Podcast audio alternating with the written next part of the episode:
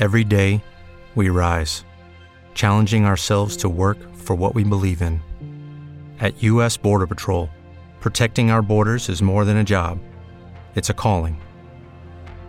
Agents answer the call, working together to keep our country and communities safe. If you are ready for a new mission, join U.S. Border Patrol and go beyond. Learn more at cbp.gov/careers. Lo apodaban el hamburguesero, aunque también solían llamarlo el asesino caníbal. Ambos sobrenombres pueden utilizarse para describir a este hombre. Algunos vulnerables vagabundos, desaparecidos, abordaban el inicio de una escalofriante historia, pues a pesar de que esas desapariciones no eran prioridad para las autoridades, los casos de restos humanos encontrados en depósitos de basura despertaban una investigación de emergencia para encontrar al responsable de tan atroces actos. Esto es Los Susurros de la Muerte y hoy presentamos el escalofriante caso de Joseph Metheny, el hamburguesero de Maryland. Joseph Metheny nació el 2 de marzo de 1955 en una ciudad de Maryland. El estadounidense creció en un hogar de clase trabajadora con un padre aparentemente alcohólico. Presentó servicio en el ejército y trabajó como camionero. Nunca tuvo grandes sobresaltos y vivió una vida aparentemente normal. Lo único que se le conocía era una incursión en las drogas en su etapa de servicio militar. Aparentemente, el uso de drogas fuertes fue algo que nunca pudo superar. Incluso teniendo un trabajo estable y una familia de la cual cuidar, su vida cambió de golpe ya que en julio de 1994, cuando su esposa, adicta al crack, lo dejó llevándose a su hijo de 6 años. Joy Metheny averiguó su paradero seis meses después.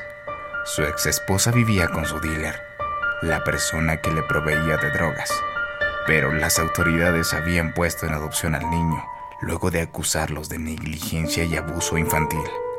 Joy los culpó por perder al pequeño pero él tampoco pudo recuperarlo por su historial criminal. Cegado por el odio, fue a buscar venganza. Encontró un grupo de personas que frecuentaba a su expareja. Eran dos dealers, en situación de calle. Los increpó e intentó buscar información para dar con el paradero de la madre de su hijo. No lo consiguió. Y en un ataque de furia los asesinó debajo de un puente. Decidió esconder los cuerpos de los traficantes y siguió con su camino. La siguiente víctima fue una prostituta, también adicta al crack, a la que Metheny contactó para conseguir información sobre su ex esposa. Buscaba venganza a toda costa. No consiguió averiguar algo que lo ayudara a su búsqueda, así que violó a la mujer y luego asesinó a ambos una serie de crímenes similares en los que Metheny contactaba a las prostitutas a las que luego de llevar a su hogar las asesinaba y abusaba sexualmente de ellas, decidió hacer algo aún más macabro. Mezcló la carne de las víctimas con carne de cerdo e hizo unas hamburguesas que luego comenzó a vender en un puesto callejero. Así fue que inició un negocio de comida rápida en las calles de Maryland. Corté la carne, y la puse en unos recipientes en el congelador. Abrí un pequeño negocio de carne a cielo abierto. Comí auténticos sándwiches de roast beef y cerdo. Ellos eran muy buenos. El sabor del cuerpo humano era muy similar al del cerdo. Si se mezclan, creo que nadie lo puede notar. Afirmó Metheny en su juicio. Un auténtico caníbal. El 8 de diciembre de 1996 secuestró a su última víctima. El asesino caníbal quiso seguir con su modus operandi e intentó violarla, pero Rita Caper consiguió escapar en un momento antes del ataque sexual e hizo la denuncia.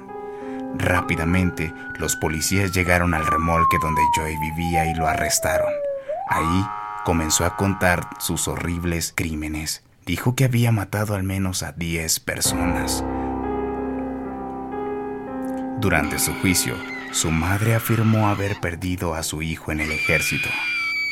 Fue ahí que comenzó con el uso de drogas. Por parte, su abogado también le echó la culpa al comportamiento a las drogas y el alcohol. Sin embargo, varios excompañeros de trabajo de Joe comentaron haberlo visto en buen estado mientras trabajaba como camionero. No existía excusa alguna.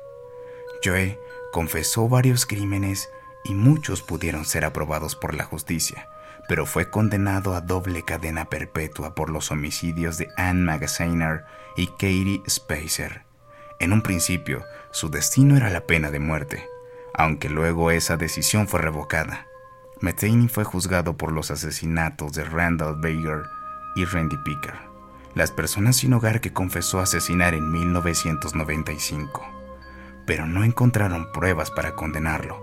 Por su parte, la policía afirmó que Joy había elegido a jóvenes trabajadoras sexuales blancas y adictas a la heroína como sus principales víctimas.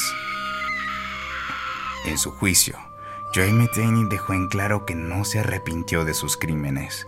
Las palabras lo siento nunca saldrán, porque sería una mentira. Estoy más que dispuesto a dar mi vida por lo que he hecho, para que Dios me juzgue y me envíe al infierno por la eternidad. Yo simplemente lo disfruté. Y así finaliza este caso de los susurros de la muerte. Y aunque Joseph Metheny fue encontrado sin vida en su celda el 5 de agosto de 2017, nada nos asegura que no existen más asesinos como él deambulando por la calle. Yo soy Luis Cruz y les deseo que tengan buenas noches.